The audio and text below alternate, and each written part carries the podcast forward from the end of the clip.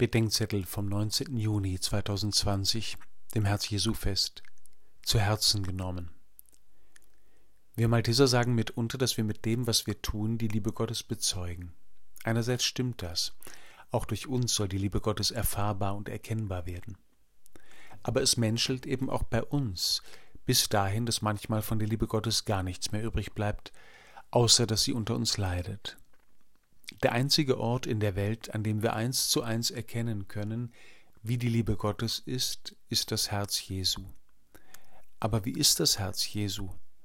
Es ist offen, es ist wund und es ist bergend. Das Herz des Erlösers steht offen für alle, heißt es in der heutigen Messe. Das gilt zum einen von der leiblich mitteilbaren Liebe Gottes des Vaters, die dieses Herz uns schenkt und lehrt. Das gilt aber auch für die Erreichbarkeit, Zugänglichkeit und Nahbarkeit Gottes in der Gestalt dieses einen Menschen. Diese Nahbarkeit ist es freilich auch, die das Herz Jesu verwundet. Das Herz Jesu ist wund durch das, was wir einander und damit immer auch ihm antun, und gerade darin wird sein Herz unserem wunden, versehrten und sehnsüchtigen Herzen ähnlich. Und schließlich ist das Herz Jesu bergend.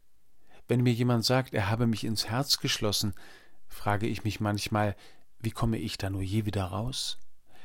Doch das Herz Gottes ist an allen Orten der Ort meiner Freiheit. In der Sorge seines verwundeten Herzens kann ich wohnen wie in einem Zelt. Sein Herzschlag sind die lautlosen Schritte seiner Engel, deren Flügel mich bergen auf dem Heimweg ins Leben.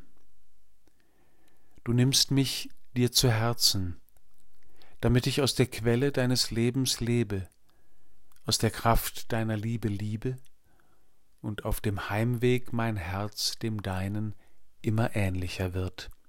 Amen.